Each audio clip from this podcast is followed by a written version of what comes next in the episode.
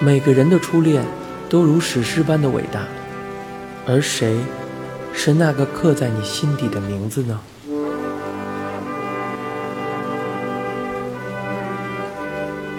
阿汉看着银幕里发鬓皆已苍白的男人，心里是说不出的怀念与深深的惆怅。已经三十年了，那个时候以为整个世界天崩地裂，如今却能云淡风轻地回忆着那段往事，那段他的初恋。银幕里金发碧眼的男人对着镜头略显虚弱地喊道 p o f i Didi Momo。银幕前的众人举起手上的酒杯，也跟着喊道。身高将近一百九十公分的大巴挺着微凸的小腹站起身，高喊：“活在当下，没什么不敢做的。”银幕里的男人一如三十年前那样温和微笑着，湛蓝的双眼像是注视着他，说：“有追求的，就快去追求吧。你们做到了没？不要老了才后悔。”头发已经半秃的老费夸张的叹了口气，大声的说：“唉，从我低头看不到自己那玩意儿后，我就不敢喽。”银幕里的男人仿佛真的听见了这句话，开朗的笑了起来。忽然，一双手出现在银幕里，搭上男人身后的轮椅靠背，缓缓的推着轮椅在室内兜转。男人也慈祥地介绍着他在家乡的退休生活。欧神父，显然是拿着摄像机的摄影者喊了一声。满头华发的男人回过头，温和一笑，画面就此定格，下方浮上字幕：一九四一至二零一九。大巴放下手上的酒杯，遗憾地说。五年前，我去加拿大黄刀镇看极光，顺便去探访欧神父，还拍了一些他的退休生活。本来想这两年再去看看他，谁知道这次同学会前想联络他，才知道他已经过世了，来不及请他在这次聚会再说几句话，实在有点感伤。这群中年男子安静了几秒钟后，陆续开始闲聊起来。年少青春逝去的感伤，仿佛一晃而过，又仿佛是刻意不想去面对。只有他，愣愣的望着荧幕上那和蔼的面容，想着许多年以前，仍是满头灿烂金发的欧神父在他面前悉心卷烟的模样。神父。我，我真的可以告诉你吗？当然，你不是叫我神父吗？欧神父知道他的秘密。高中毕业后，曾经待在同一个管乐团的同学们已经举办了好几次同学会了，但他一次都没有出席。这一次，要不是有人提起欧神父过世的消息，他想，自己依旧不会出现。看到那些人，总是难免想起那些往事，而那些往事在他心里依旧鲜明，从未褪色。有人在发纸本通讯录给大家，一面发一面要大家的 line。大巴走到他面前，笑嘻嘻的举起酒杯，说道：“哈哈。”这次聚会，当年的管乐团成员终于凑齐了。阿汉，就是你啊！毕业后每次开同学会，你都没有参加。帅基跟着搭腔道：“阿汉呀，他转到社会组之后就不跟我们玩一起了，而且那个时候他成天搞什么神秘，和那个新班的什么呃波迪特别好。妈的，搞什么小团体了？”听到那个名字，张家汉的心不由一震。有人追问道：“哎，你和他感情那么好，他嘞，今天怎么没有跟你来？”阿汉不自在的笑了笑，眼神不着痕迹的迅速的扫过现场。没有，那个人没有来。他的目光停留在门口，过了好几秒，收回目光，淡淡的说：“我们很久没有联络了。有多久呢？大约也是三十年了。但从一些报章媒体上，或是偶尔从一些共同的好友圈里，他仍是或多或少得知到那个人的消息。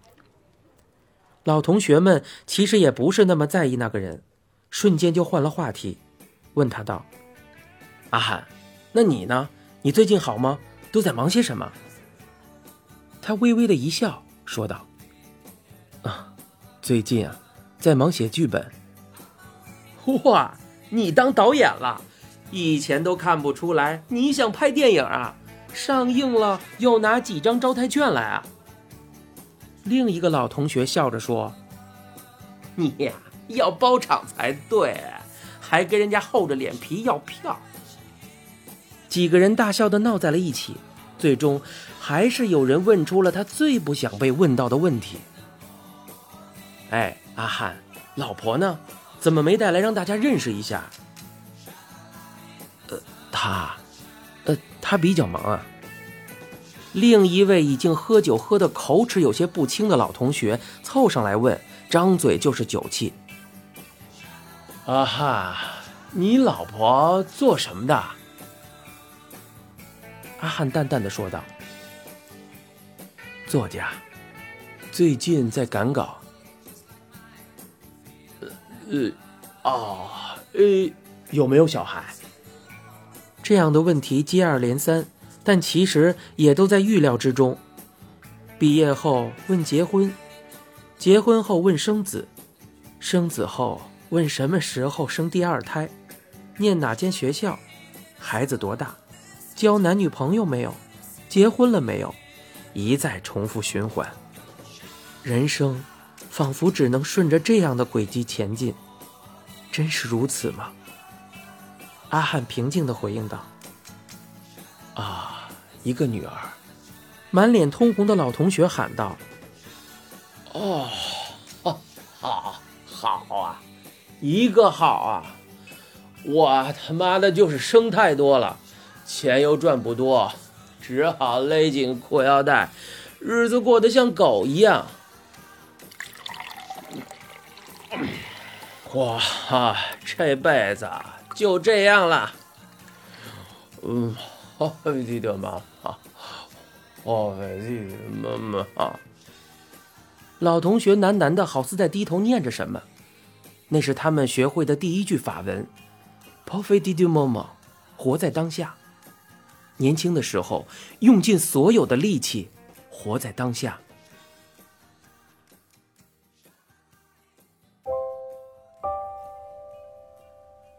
神父，你年轻的时候做过最疯狂的事是什么？至今，阿汉仍记得当年他问欧神父的这句话。一旁的红西式咖啡壶正咕噜噜地发出声响，空气中弥漫着咖啡的香气，房间里光线温柔。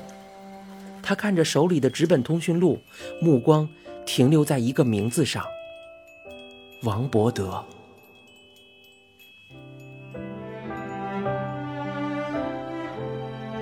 你正在收听由一辆松鼠播讲的《刻在你心底的名字》。第一章，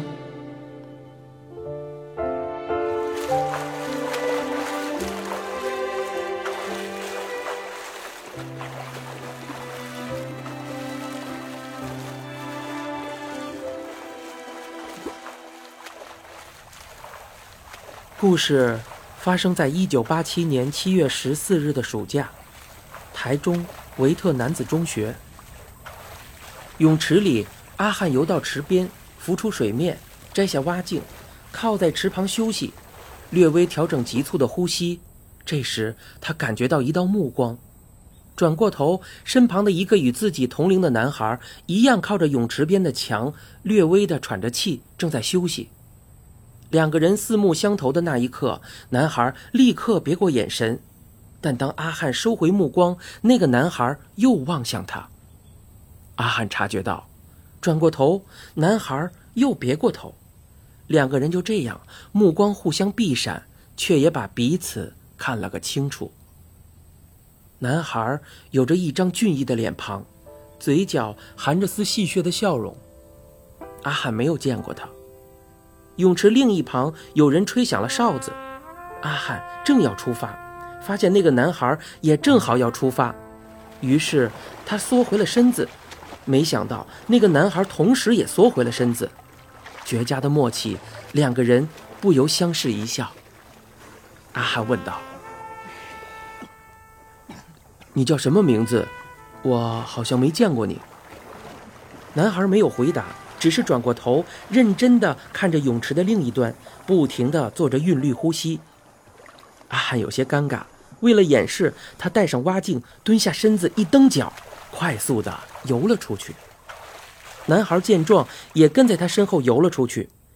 站在泳池另一端的欧神父看着管乐团的一群大男孩浸在水池里，有些手忙脚乱，喊道：“别怕水，你们还是小宝宝的时候。”在妈妈的肚子里不都是水吗？所以要觉得水是最舒服的地方，就像受洗，躺在水里接受神的拥抱。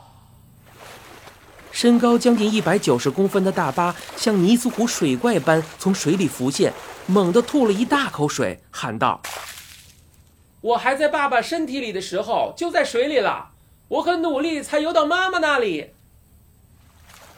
所有人听了都大笑起来。这时候，那个陌生的男孩也跟着游到了这一头。阿汉摘下蛙镜，鼓起勇气：“你是刚转来的吧？”放暑假前，他记得欧神父提过，会有一个转学生来加入他们的管乐队。果然，那个男孩点点头。阿汉自我介绍着说：“你是高二吧？”哪一班？我叫张家汉，高二甲，社会组的。不知道为什么，他对这个初次见面的男孩很有好感。男孩恍若未闻，练习了一下不怎么熟悉的划手和打水后，又将脸沉入水里练习吐气。这时，大巴故意说道：“我啊刚在水里尿了一泡，好喝吗？”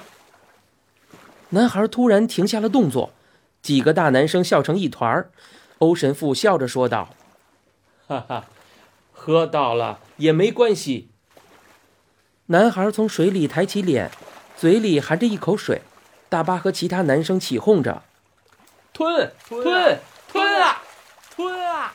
阿汉一脸无奈，对男孩说：“傻瓜，吐了就好了。”男孩将嘴里的水全吐在了阿汉的脸上，阿汉哭笑不得，抹抹脸，对男孩解释道：“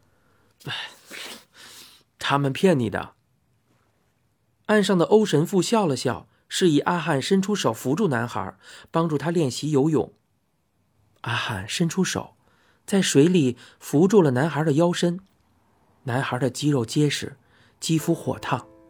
他忽然有股想要抚摸的冲动，连忙低下了头，别开眼神，忍住了。这是阿汉第一次接触到与自己年纪相当的同性身体。欧神父在岸上指导着男孩，说道：“放松，身子再放松，要放松到他不用出力就可以拖住你的身体。”阿汉清楚地感觉到，原本在自己手掌上触碰着的肌肉慢慢的放松，仿佛终于开始信任他，然后找到了最舒适自然的姿态。那个瞬间，阿汉的心情有些异样。欧神父喊道：“很好，你这不是办到了吗？”阿汉回过神，意识到自己方才的心猿意马。目光不自觉地落在前面男孩的青春肉体上，这时欧神父要阿汉放开男孩的身体。好了，让他自己慢慢练习。接着，欧神父拍了拍手，说道：“我们现在练习水母漂，先深吸一口气，沉下去，在水里面慢慢的把气吐出来，慢慢吐，把时间拉长。在泳池里的众人纷纷下沉，但大巴第一个忍不住，不到十秒钟就冒出了水面。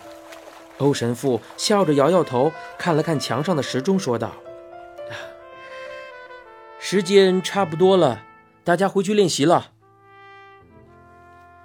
大巴第一个跳上岸，众人一个接着一个的上了岸。阿汉上岸后张望了一会儿，没见到那个新转来的男孩。这时候，大巴也注意到了异状，往泳池里一望，哎呦，果然还有个人影沉在池底。我靠，该不会溺水挂了吧？大巴这一句话还没有讲完，阿汉已经重新跳回泳池里，想要去救人。就在阿汉游到男孩身旁时，男孩猛地探出水面，大口喘气。阿汉一脸莫名其妙的跟着浮出水面。映入眼帘的是男孩脸上挂着晶莹水珠的灿烂微笑。男孩指着手上的手表，开心的喊道：“两分零五秒，破了两分钟。”阿汉忍住翻白眼的冲动，只觉得一阵无力，白担心一场。男孩仍在对他友好的笑着。这次换阿汉沉入水里。他仰着头看着男孩，然后发现男孩也把头埋入了水里，继续对着他笑。为什么要一直笑呢？因为开心吗？为什么开心？是因为见到我吗？阿汉心想。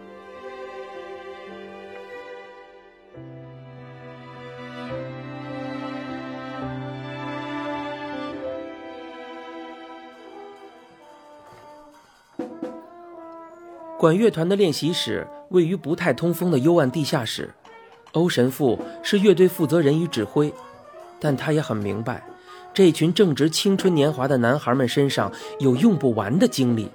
现在又是暑假，不用上课，不先让他们去游泳池消耗一下过剩的体力，怎么可能会乖乖地坐在地下室里练习呢？在泳池遇到的那个男孩叫王伯德，刚刚转学过来。念社会组，王伯德要大家喊他 Birdy。阿汉后来才知道，那是一部美国电影的名字，叫做《鸟人》，但是他没有看过，只是凭着一些想象，他想，也许男孩叫自己 Birdy 是代表渴望与自由。Birdy 渴望什么样的自由呢？那天，Birdy 跟着另外三个新加入的团员一起来到地下室。欧神父指着一些管乐器的吹头，对他们说道：“喏，吹吹看，看看哪个吹头吹得出声音，就练哪一种。”波迪挑了个萨克斯风的吹头，但不论他怎么吹，就是吹不出声音。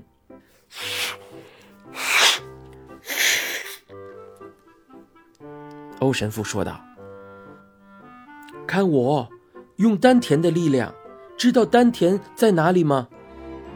波迪一脸茫然，一旁一直注意着他的阿汉偷偷的指了指自己的腹部。欧神父突然转过头，指着阿汉说：“你来告诉他丹田在哪里，顺便教他怎么吹出声音。”阿汉表面上一副不太情愿，心里却有丝难以描述的窃喜。他要波迪先把吹头放下，用力压着波迪的小腹，说道。先试着练习发出“啊”的长音，试着用这里发声。如果位置对，这里的肌肉就会出力，把我的手顶开哦。波尔迪听话的啊了起来，肚子却故意去顶了顶阿汉的手。阿汉忍笑道：“说，你不要故意的顶了，发声的位置再往下面一点。”波尔迪照做，这一次他发声的地方对了。阿汉满意的点点头，将吹头递给波迪，要他试试看。但是，波迪试了半天，依旧发不出任何声音。阿汉无奈望向欧神父，只见他正在指导其他人，显然没有空。这时候，波迪把吹头递了过来。阿汉接过，放在嘴前，就这样吹了半天，也是发不出任何声音。阿汉一脸疑惑，拿起吹头甩了甩，哇，居然甩出一堆口水！阿汉把那些口水往波利的身上擦，说道：“里面都是你的口水。”波蒂只是傻笑。阿汉一面瞪着波蒂，一面小心地把吹头里的口水甩干净，然后朝吹头吹气。这一次，吹出了声音。波迪发现真的能吹出声音，瞪大了眼，把吹头抢了回来，使劲吹着，吹得满脸都红了。好不容易才勉强发出一些怪音，然后他忽然压住自己的耳朵，露出不太舒服的表情。阿汉问道：“耳朵进水了？”波迪压住耳朵回应道：“不知道，感觉有水在我的脑袋里流。”阿汉把他拉了起来，要他学着自己歪着头跳一跳。阿汉说：“你像这样。”这样跳就能让水跑出来。波蒂将头歪向右边跳了跳，又歪向左边跳了跳。阿汉又好气又好笑道：“你到底是哪一边耳朵进水了？”波蒂没有回答，只是一面跳一面看着他笑。阿汉觉得他笑起来真好看。你现在收听到的是由一辆松鼠播讲的。刻在你心底的名字。